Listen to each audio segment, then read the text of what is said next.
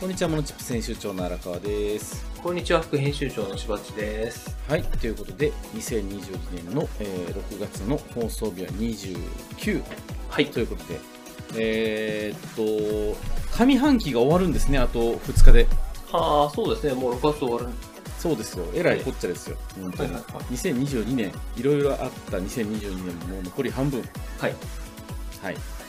その、この週末には選挙。違う、来週末か。そっか、そうですね。参議院選挙って長いっすね2週間ぐらいやる3週間ぐらいやるのかなそっか、ちょっと長いですね、確か私もうこの間の週末に投票しちゃったんでもうな終わった気分だったんですけ どに。そうなんだ。はいもう行ける時に行っとこうって言ってうんうん。あのララポに行きましたねあ、ララポート。そうあそこ事前投票やってるんですね。そう期日前やってるんですよはい。そうああいうのいい取り組みですよねなんか休みの日に家族とお買い物とか行ってついでに投票っていうのはうんそうですね、それがいいですね。そうそうとってもいい取り組みだなと思いましたが、えーそんな中しばっちは、えー、なんだこれ CCUS 認定アドバイザーになった件はい。だった話はいあ、だっては僕の Facebook まだ見てないですね。はい、このあたりの説明を一通り書いてたんですよ。はい、なんですか CCUS って建設キャリアアップシステムです。建設キャリアアップシステムはい。今日の本編でこのあたり少しお話ししようと思ってるんですけど、はいまあ、建設業者さんが必要になる、今後なってくると思われる登録システムのことです。うーんなんか聞いたような気もするな、ねはい、前も言ってますよ、ことあるごとに。ねえ、興味がないいから不要ってなってるんですよ。失礼しましたいえいえいえはい、はい、これね、調べたところ、兵庫県に7人しかいないんですよ。えー、すごいでしょ面白い。すごいじゃないですか。なんかいろいろ取りますね。認定支援機関だ し、CCUS 認定アドバイザーだし、本当ですいろね。いろ認定されてますね。本当ですね。あいるのからいらんのまでたくさん取ってますね。やばいっすね。資格ホルダ ー。資格ハンターみたいなやつで資す。格ハンター。今度はじゃあ、あの、2級船舶でも取りましょうか。いやいや、まあまあまあ、そんな話ですね。で、はいあのこれからどんどん活用していけたらなと思ってるところですという話で、はい。 なんですかこれ、急に夏メロが頭に浮かんできた理由が繋がった話。完全に今私の頭の中のマイブームだけの話をしますよ。はい。完全に。はいはい。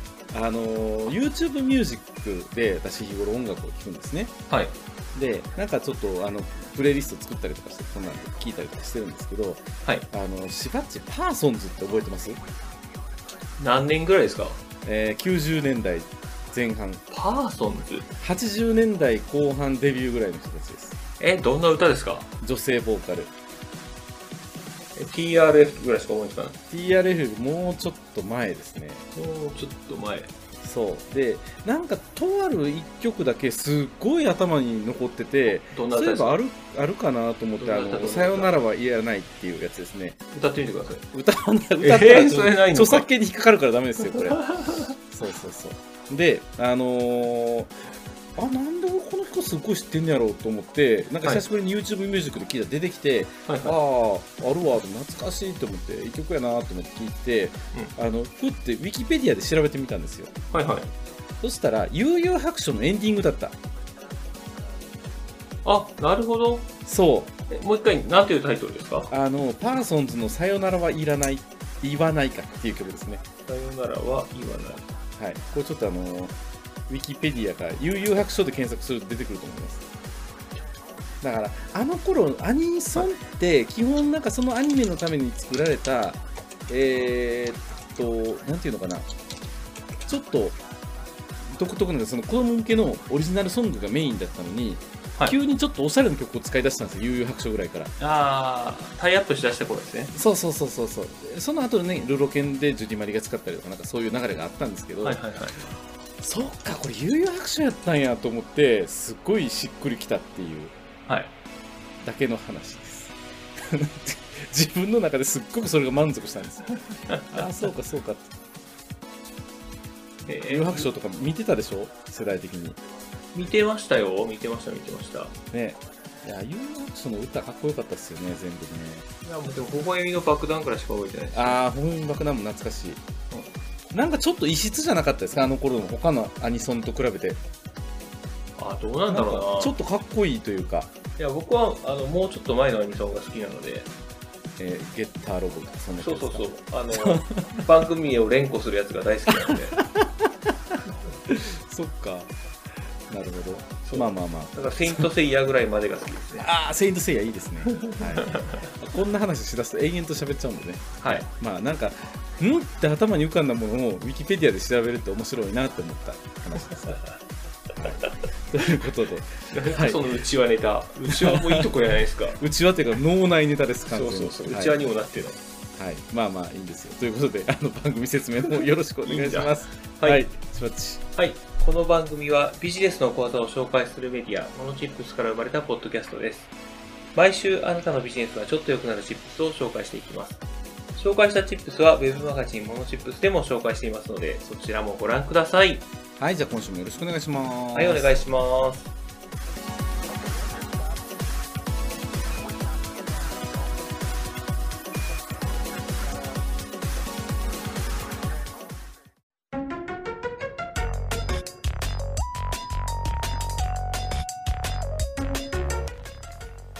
はい、ということで今週の荒川のテーマ2022年版安価に使える販売管理システムを比較してみたチップスはい。ということで最近販管システム、えージャーニーをしてるんですよまたおー、ジャーニーですか。はジャーニーをしております、い。販管システムってしばっちってイメージあります使います使わないです。使わないけど、販売管理システムでしょ。何が何個売れたとか、在庫管理とかしてるもの、はい合ってる。大体やってますで前職とか使ってました全然販売管理じゃなかったんですよね。うん PC 管理とか資産管理はしてました。ああなるほど、うんだから対外的じゃなくて対内的ですね。はいはい。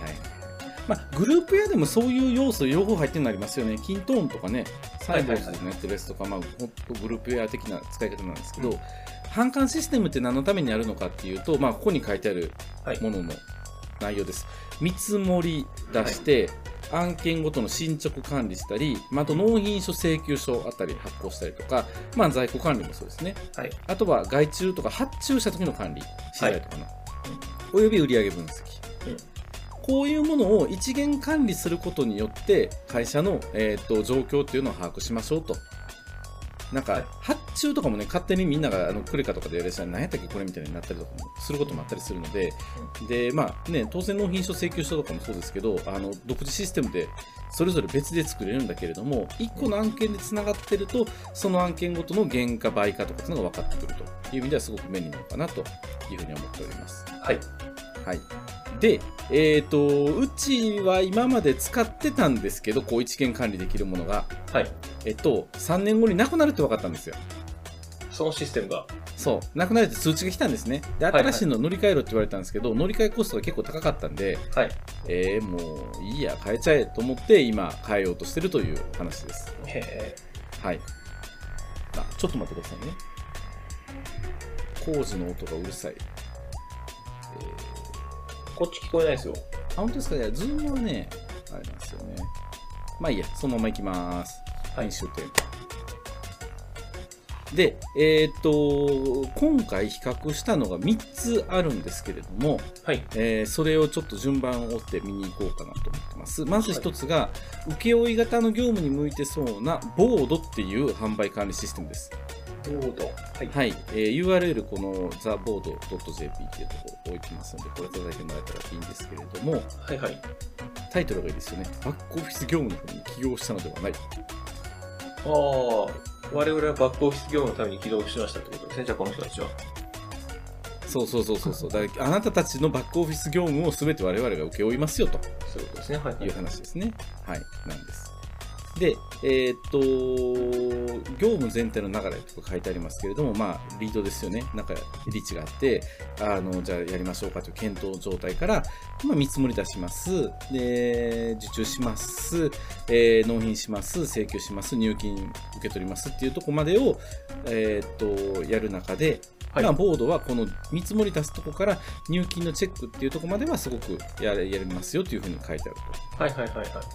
はいで、Excel で書類管理とかしてても、やっぱりそれが散らばってしまって、どこに行ってるのか分かんないと、あと社内でこの案件、誰がやってるの、どこに発注したのとかっていうのが分かんないと、はいはい、はい。で、まあ、それに伴い月末月初の請求とか、あと支払いの管理とかが大変とかっていうのが一元で管理できますよっていうはいソフトなんです。で、実際にこれ使ってみたんですけれども、案件ごとに発注先を何個も紐付けることができて、あのー手配が多い仕事に関してはめっちゃ便利。はいはいはい。外注さんをたくさん使ってる仕事だと、すごくいいですね。うん うん。具体的に言うと、印刷業めっちゃ便利でした。びっくりするぐい。らいこれしっくりくるやんと思って。はいはいはい。今まで外注手配は Excel であの作ったやつで流しててうん。あの売り上げだけこっち入れてたんですけど手配書をもうこのボードの中の発注書にしちゃえばあの柴原行政書士事務所の、えーチラシを作りますって言った時にデザイナー A さんに、えーっと3万円でデザインを頼みましたと,、はいえーえーっと印刷所、えー B さんに、えー印刷を、えーっと2万円で頼みましたとはいはい。そういうのが全部そこの案件のところに紐づいてきようんですよね。はいはいはい。で原価がもうすでに5万円ってこれ確定したらそれが載ってるんですよ、でその上であの売価を例えばまあ10万やったら10万って書いてチラシこれですとかっていうのが一つのシステムの中で完結できるので、うんこの手配が多い仕事っていうのにはすっごく向いてるなと思いましたねはいはいはいはだからシステムの受託開発とかでちょっと大型のところがあったりとかしてもいいでしょうしなんかそのクリエイティブ系で一つの案件に対してあのいろんな外部の方と関わってお金の流れが発生するっていうものに関しては、はいあのめっちゃやりやすいなって思いましたい。はいはいはい。えーはい。だからクライアントワークをしたり外注手配が多い人に向いてると、うんで案件ごとの原価も管理しやすいでなんやったらその、えー外注した金額は何月何日の請求書ででその請求分は何月、えー、と翌日翌月10日払いとか20日払いとかそういうのの設定もできるから資金繰りが結構厳しいとかっていうとこもあのこれじゃあちょっと伸ばそうこれ待っとけみたいな感じの意思決定ができると、これが全部可視化されるっていう意味ではクライアントワークが多い人には本当便利に使えるんじゃないかなというふうに思いましたはいはいはい。はい、ただ、えー、とうち的にこれはとある部署では使えるけどとある部署では使えないなっていうのがありまして、うんえー決まった商品を何個も売るっていうのはすごく不向きですあ、そうなんですね。うんはいはいできなくはないコピーしてっていうのはあるけれどもなんやろなあんまりなんかこのペンをじゃあ毎月20本ずつ収めてます20本ずつ収めてますとかっていう時に、えー注文来ました発送しましたとかっていうのをやるのはできなくはないけど煩雑すぎるなと思いましたもっと簡単でもいい、であとは在庫管理の概念はないですああ、なるほどね。そもそもそういう考え方じゃゃない。あのー外注するんです、都度。うん。なので、そういう考え方で使っていくのであれば、とってもいいソフトだなと思いましはいはいはい。た。はい。だから、自社で在庫を持たないクリエイティブをやる人たちっていうのには、このボードっていうのはとってもいいなとうんうん。いうふうに思いますね。で、月額も安いんですよ。法人で月2000円とかなんで、あ、そんなもんなんですか。そう。えー今、うちが使ってるソフトって月額3万なんですね。まあめっちゃ安なるやんっていうのもあって、まあ、一部部署だけでもこれに乗り換えようかなっていうふうに今思ってます。はい。っていうのがまず一つ。ボードってやつです。で、えっ、と、二つ目が、えーメーカーっぽく管理するならっていうところで、このフリーウェイ販売管理。これは実は今、うちが使ってるソフトの前に使ってたんですよ。はいはいはい。でフリーウェイの何がすごいって宣伝票まで無料っていうところがあって伝票を1000枚切るまで、えー、とタダで使えますで、はい1000枚切った後は月額3000円かな2キュッパーとかで使えると、はいはいで ID も4つ使えるっていうところなので、あのー今まで手書き伝票で納品書を書いてたような人がそのまんま使えるみたいな感じなんで入力めっちゃ簡単で直感的でイメージ湧きやすいまあ、うん古いシステムなので見場ちょっとダサいんですけど、うんあのーまあ、それなりにできるしあと売上分析も、あのーカテゴリーごとに分かれて PDF で書き出すとかできるので結構できることが多いので、えーっと決まったものを決まったところに下ろすっていうパターンで得意先が少ない場合っていうのはフリーウェイもすごくいいんじゃないかなと思いました、まあ、ただ得意先1000以下ってことですね。えー得意先って件で数か伝票の行なんで、はい例えば伝票に1回の伝票で6つ商品下ろしてっていうのをやってたら1000割る6やから、えーっと200伝票もいかないですね180伝票ぐらいで終わっちゃうっていう感じですねあはいはいはい、そんな感じか。はい。で、えーっと、ただ、ネック。えうちがこのフリーウェイをやめたネックっていうのが2つあって、1つは、えーっと、掛け率が4つしか入れれない。商品ごとに掛け率を入れておくんですけど、それが4つしか入れれないんですよ。はい。掛け率っていう考え方があって、えーっと、1万円の商品を店舗には、えーっと5000円で入れますよって言って、掛け率50%なんですよね。っていうふうに、流通に当然マージンを渡していかないといけないんですけど、うんこれが取引先によってそれが50だったり45だったり60だったり70だったりうん30だったりいろいろあるんですよね。うんうん。うん、でそれがあの4つしか入れれないっていうのは得意先が増えてきた時にもう管理の限界を迎えますね。はいはいはいはい。はい、なので、えーっとちょっと厳しいなっていうのがあったのと,、えーっとこいつも在庫管理の考え方はないです。うんあくまでも納品書発行マシンで在庫は、えーっと別で管理してねっていうやり方ですね。はいはい。なので商品点数が増えてくるとこれも結構厳しいと思う。うん。うん、340SKU やったら、うんこれでもいけないことはないけどやっぱそれがね100とか超えてくるともうちょっとフリーウェイでやるのは厳しいのかなっていう感じはしますでえーっと在庫管理も追加するならっていうので最後に書いたのがこっちの S フローってやつです、すごい。はい、よう見つけてきますね、こんな組織たくさん。めっちゃ検索しましたもん本当 にでこの S フローっていうソフトは在庫管理できて掛け率の管理もできるとはい。で比較的この新しいんですよで私がフリーウェイ使ってたのってもう本当えっとね今使ってるソフトでも5年ぐらい使っててその前に使ってたから10年ぐらい前からそんな UI 変わってないですよねはい。でこの S フローは多分最近出てきてるんですようん。私知らなかったからで見てたらあのできることがかなり多いうん在庫管理もできる確率管理もできる多機能なのに 1ID は2980円だからフリーウェイと値段一緒えめっちゃいいじゃんって思ってあの一通りマスター情報とか入れてやってみたんですけど、はいえっ、とちょっと癖もある受注案件があった時に一旦受注確定させた後に明細業に商品を入れていくのでワンステップ多いんですよこれがちょっと、あのー思想がまだ追いついてないって感じですね、我々の中で。うんであとは多機能すぎて把握するのがちょっと大変。で、価格は1アカウントあたり2980円なんで、あの複数人であいつがこれやったとかっていうのを管理しようと思ったら、都度3000ずつオンしていく感じになります。はい、ということなので、えっと1アカウントあたりの値段っていう形になってるっていうことですね。はいはい。はい。なので、まあ、そう考えるとちょっと高いっちゃ高いけど、まあ、1アカウントだけしか使わへんっていうことであれば、フリーウェイと値段は一緒とはいい。うとこはあるので、こいつかなり良さそうやなと思ってるんで、もう、あのー今のシステムの、えっと、うちの会社の木が切り替わるタイミングで、こっちに切り替えてしまって、はいはいはいえっと、もう、あのーエイヤでやっちゃおうかなというふうに思ってると。まあでも残業3時間減らしたら余裕でもっと取れますよね。まあね、そういう考えですよね、きっと。導入する人ってこれ。どういうことですか、残業3時間減らすって。えその人の残業、あの時給1000円は超えてるはずなので、はい。 1アカウント2980円ですよね。はい。じゃあ3時間残業が減ったら取り返せるっていう話ですね、これ。まあまあまあまあね。しかも月額ですからね。月月額ですね、これね。そうですね。うん。ですよ。やっぱりね月額3時間こう販売管理システムってなんか、あんまり投資しないんですよね、皆さうん。ん。でも私は前職で使ってたから、ないと死ぬやろうと思って、やっぱ入れるんですよ。なんかそこの、なんか、なるな。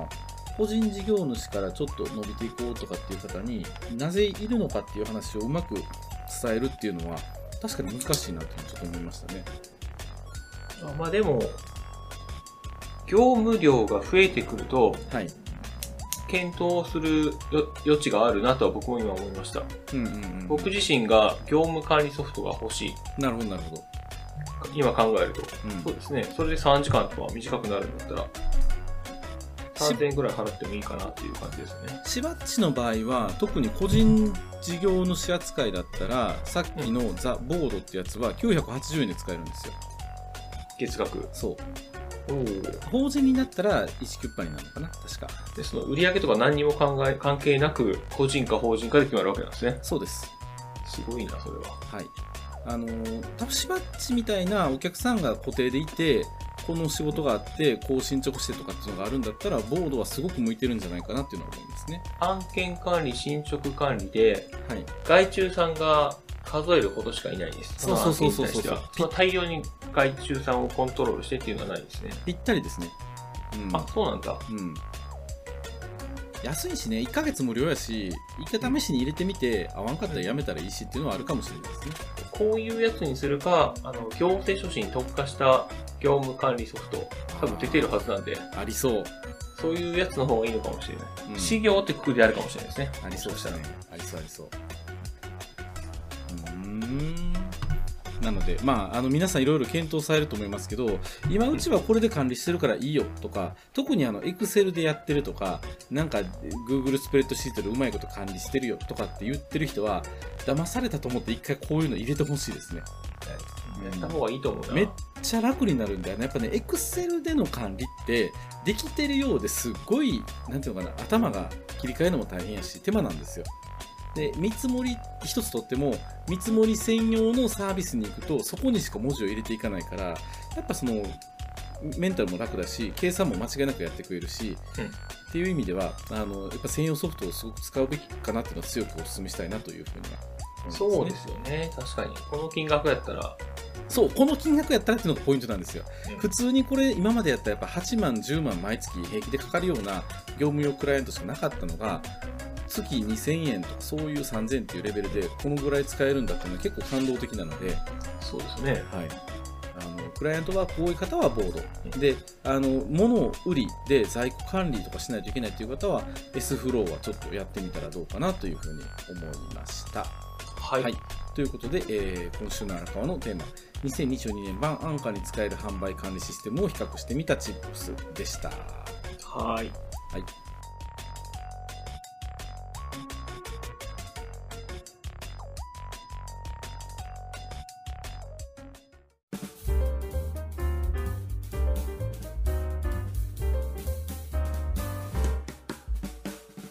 はい、ということで今週のしばちのテーマ建設業者と行政書士の関わりについてのチップス。 はい。硬いな。じゃあ、行建政書士っぽい話をしてみようかと思って。あまあまあまあそうですね行政書士っぽい話してください、はい行政書士って何すんのんって言われた時に、はい。えー一丁目一番地で出てくるのが建設業者なんですかねあ、そうです。建設業者さんのサポートをしてる、という人が多いのかな。うんうん建設業者さんと行政書士は切っても切れない関係ですね。うーんで建設業っていうのは、まあ、大手ゼネコンとかじゃなくていわゆる町の大工さんであったりだとかあの業者さんとかそういうところっていうかいや、もう大きいとこから小さいとこまで行きますあよ。ーじゃあ全業界に関わってくる感じなんですねあの、ただ、あの、なんていうかな、要求が変わります。うんうんうん小さいところだったら許可取って維持してっていう話になってくるんですけど、うんはい大きいところはそれ自分でできるんですよ。うんうんうんじゃあ何を言ってくるかって言ったら、えー経営事項審査っていう審査あって、その点数を上げて、上げるにはどうしたらいいかっていう、うんうーんコンサル的な話になってきます。うんうんうんという話をちょっとしていこうかなっていう感じですね、うん今日なるはほ。どはいでもし反響があったらもっと詳しくするという。正しいモノチップステーションの使い方だと思います。そう。はい。まあ、どんだけ興味がある人がいるかわからないんで、ま今あ日そうはですね軽く概要 を。私、全然まだピンときてないから、概要説明してください。はい。もしかしたら荒川さん寝るかもしれないんで、今日僕 が喋ってる間に。うー ん。であの世の中に建設業者さんって大量にいると思うんですけど、はい。あの人たちって、その、許可がないと大きな仕事ができないんですね。うんうんうんうんで、具体的に言うと、ちょっと例外を考えずに言うと、500万円未満の工事しかできないんですよ。うんおー、わかりやすい。はい。はい。で、500万円以上の工事を請け負うためには、建設業の許可が必要です。はい。ということは、えー大きな建設業者さんは全部持ってます。まあ、500万なんて何もできないですもんね。建設やったらね。そう。ああ、で、多分、建設っていう意味が多分、一般の人よりももっと広くて、うん。あ、補修とかそんなんも入ってくる感じですかはい、壁の塗装も建設工事だああしー、、なるほど。家一軒建てるのも建設工事だなるしほ、ど、なるほえっ、と、あとは、ラン工事とかも建設工事ですよど。。うんうん。ランですよ。えあの、 ラン引くだけでそう。そうなんですよ。へえ。だから家にあの光ファイバー呼ぶって言って業者来てもらう。あれも建設工事といえば建設工事。そうですね。ラン配線が建設工事なんで、そうなってきますよねあ。ーそうなんや。はいへだから、思った以上に広いんですよ。ーはいはいはい。だから、うち建設じゃないしなって思ってても、撮ってる。違うな。あそこ建設じゃないよなと思ってても、撮ってるところ結構あるっていう、なるほどなるほど。そんな資格だったりします。うーん。で、その500万円以上の請負工事ができるようになるという大きなメリットはあるんですけど、うんうん。あのもちろんデメリットというか、こう、義務も出てきます。はい。その義務が1年に1回、えー決算変わる後に決算の報告を土木事務所というか、あの、監督するところにしなきゃいけないとか、はいで5年に一度は許可を更新しなきゃいけないとか、はいはいはい。その他も何か変わったことがあったら報告しなきゃいけないっていういうルールです。あのー社長の住所変わったら登記簿を変えなあかんみたいな系の変更の届けみたいなのがいるっていう感じですね。あその後ですね、登記簿変わったら、こっちも変えなきゃいけないなるほどっていう感じですなるほど。うーん。はい。でこの、えーこの決算のへ報告っていうのは、税理士さんが毎年出してくるじゃないですか。はい。税金用の確定申告書。うんうんうんあそこの内容をそのまま報告したらいいというわけじゃなくて、あれは税金を納めるために税務署に提出する用の書類なので、はい。建設業用の書き方にちょっと翻訳した上で、建設業を監督する役所へ提出しなきゃいけないという、うーんちょっとめんどくさい作業です、これは。うんうんうんうんでただ我々としては年に1回この業務があるので、ちょっとありがたかったりはしますなるね。ほど、なるほど。うーん。で、その税金の考え方と建設業の考え方がちょっと違うので、はい。税理士さんになんでこここんな風な数字になってるんですかとか質問したりっていうのも発生したりします。あーそこはじゃあ税理士と行政書士が戦う感じなんですね。戦うというか協力ですね。ああ、なるほど、なるほど。聞くってことですね。うーん。あと、要望を伝えるっていう感じかな。はい次からこうしてとかいう。なるほど。はい。で、これが許可です。はい。で、許可を持った人っていうのは、さらにステップアップすることができます。はい。はい。今の許可の話は、あの民間の工事の話ですね。うんうんうんうんただ工事ってたくさんあって、あの国とか県とか市町村とか公共団体が公共工事してるじゃないですか。もういわゆる公共工事ですね。道路工事とかあのやつですね。はいはいはいはい。県の建物を建て替えるとか、はい。そんな工事って入札で業者さん決まってるんですけど、うんうんうんこの入札に参加できるようになるためには、はい。経営事項審査っていう審査を受けて、うんうんそして入札の参加資格審査というのが各国とか県とか市市町村とかであるので、それも受けなきゃいけないという。うんうんうん逆にそれをすることで入札業者さんになれるっていうものがあったりします。うんうーんで、この入札参加資格の審査は建設業だけじゃなくて、えー例えば文房具とか、はい。ああいうものも入札しているところがあれば、備品の調達か。ああ、入札してるとこありますね、確かに。でしょ、うんそあのるある参加資格の審査を受けているはずなので、うんうんそういうのはあったりします。うん。うーん。で、この経営事項審査っていう審査は、毎年の決算の変更届け出から、経営状況分析、経営事項審査という3段階がありますよという話だったりしまうす。んうんうんうん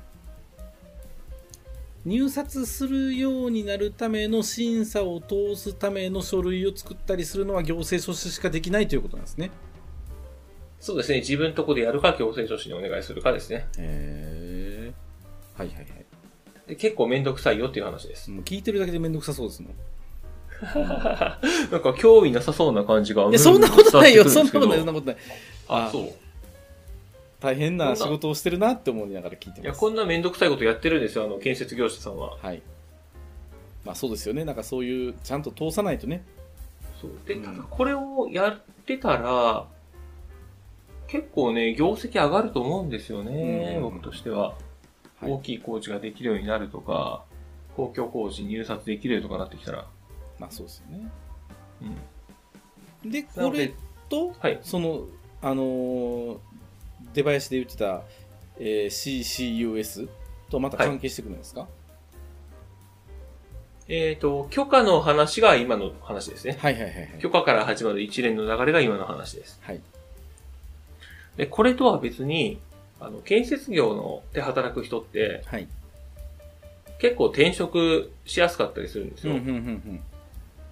で、ただ今の状態だったら、あの、前どこの職現場でどんな仕事をしてたっていう情報がはい。分かりにくいんですね、非常に。うんうん。で、その問題を解消するために、その技能者が、えー建設業で働いている人たちが、これまでどこでどんな仕事をして、どんなスキルを身につけてきたかっていう情報を、国が一元管理しようとしてます。うんうんうんそれが建設キャリアアップシステムですうんう。ん。これ、なんか聞いたな。モノチップステーションで一回やりました建設キャリアアップ言シっスてテるム。と思いますよ。ね言ってると思う。そうそう、なんか聞いた話だなと思って。そうちょこちょこ言ってますよ、僕これは。えーいっつも建設キャリ思うんですけど、キャリアアップってめっちゃ和製英語ですよ ね。キャリアアップって英語でやったら引退ですからね。あ、そうなんですか、うん。アップだから、そう。英語じゃなんて言うんですかキャリアを普上通げてに、いく普こ通にキャリアシステムでいいんじゃないですか。 普通に。うん、とと。いう。ネーミングに突っ込むか。うん、しょうもなるほいどしツッコミですけど、はいうん聞きながら思ってました、いつも。キャリアアップしますって。まあそうですよね。日本でしか言わないのか。うんなるほアップは終わりですからね。うん、ど。で、まあままあまあいいですよ、そんなあ、ち。ょっと、本話筋じゃのない腰を折られた感じがします が、はい。まあこういうのをやることによって、えだからこれは事業者さんも登録しないといけないし、技能者さんも登録しないといけない。いけなくはない。そうです。できたそ方がいのい事業者が、うん事業者が工事現場とかの登録をするので、はい、そこで働いたのはこの人だというのがわかります。なるほど、なるほど。はい。これはもうマストになったんですかいや、マストじゃないですけど、うん。えっ、と、大きいところから順に登録していってます。いずれマストになる可能性もある。高い。なるほど。インボイスみたいなもんですね。いはいずれ。それが、いつかはちょっとわかんないですけど、いずれっていう感じはいですね、まだ。なるほどね、まあ、そりゃそうでしょうね、国としてはあの労働者を守るためにこういうのを入れるみたいな考え方になるでしょうけど、うん基本、ね、面倒くさいから嫌やっていう人の方が多そうですから、うんあの、あとね、その大きな視点で見るとその通りなんですけど、はい、小さな視点で見ると、マクロの視点で考えるとその通りで、ミクロの視点で考えると、はい、えっと、一件何千万の現場だったらやりやすいんですよ、すごく。うんうんうんうんただ一件1万円とか2万円の仕事をはい1日に3件回りますとか、はいはいはいはい、どう管理するんだって話になってくるんですね、それが。そうですね、確かに、はい。それこそ今日マンション行って、ランの工事を3件やりましたとか、そんなの全然ありそうですからね。そうそうそうそう、うんで、そういうところの仕組み作りがちょっと難しいかなっていう感じがしてますね、小さいとこは。うんデジタル庁に頑張ってもらわないといけない話 ですね。ねそうなんですよ。えーそっか大変っていうやつのアドバイスができるようになったのがしばっちなんですねえっ、と、建設キャリアアップシステムの人たちに認めてもらったのが今回の資格ですね。なるほど、はい。えーじゃあとりあえず建設業の人はしばっちにこの CCUS やってよって言ったらなんかいい話があるああ、そうです、そうです。うーんそうなんですよ。やりますよっていう感じですね。なるほど はい。あまあ、そういう軽い話ですよ、これは。そっかいやだからしばっちいつもね行政書士の仕事の紹介すると建設業が建設業がっていうことが多いので、はい。まあ、やっぱ行政書士の仕事といえば建設業関連っていうのがメインストリームなのかなっていうふうには思ってましたね。でも人によるですけどね、僕の、僕のメインストリームは建設業なだけで。なるほどなるほど。建設業の方に聞いてもらえるようなチップスも紹介してってもいいかもしれないですよね。そしたらね。お客さんに聞いてもらいましょうよ。モノチップステーション。ああ、それは恥ずかしいけど、まあそうですようね。ん、そりゃそうですよ、本当に。既存のお客様にあのケアしていくというのがモノシップステーションの趣旨ですのでね、はいうんぜひ続けていければと思いますので、来週以降、そういうネタが出てくるのを楽しみにしたいと思っております。はい、はい。じゃあ、えーと、今週のしばっちのテーマ、建設業者と行政書士の関わりについてのチップスでした。は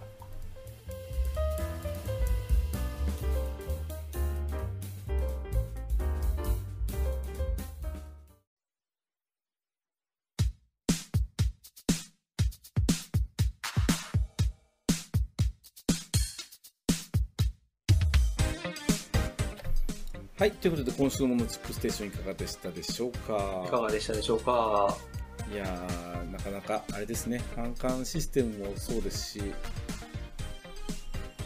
結局ね、このコストを最初、ケチってしまうと、えー、と後々大変な目に遭うということが世の中多かったりするので、まあ、日々ね、環境を改善しながら、だからさっきのあの CCUS もそうかもしれませんが、もういずれそうなるだろうっていうのが読めてるのであれば、きちっと早いうちに管理していくっていうのは大事なのかもしれないですね。そうですね、はいこういう反感システムってデータクラウドで保管してくれてるんですか私が今回紹介した3つは全部クラウド型です。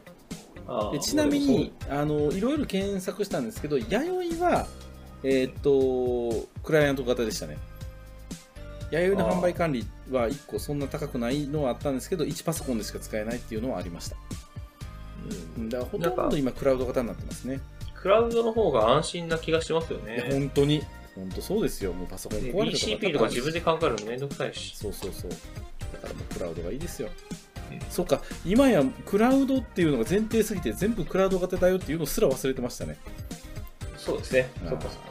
まあ、そんな感じですよ。なので、まあ、あの投資できるとこは投資して、まあ、いらない投資は、ね、削って、まあ、実際今回うちもシステム1個を2個に増やすんですけど、お金ははい2はい万5000円節約になりますからね。まあ、ということなので、えっといい選択をしながら、できるだけ早いうちにこういうあの見える化の準備っていうのは進めていければなというふうに思っております。はい。はい、じゃあ、えっと指名の方よろしくお願いします。はい。番組へのフィードバックは Web マガジンモノチップスのお問い合わせフォーム、またはノート、ツイッターでお待ちしております。はい、ということでお送りしましたのは、モノチップ選手長の荒川と、副編集長のしばっちでした。はい、ありがとうございました。まはい、またたねー来週。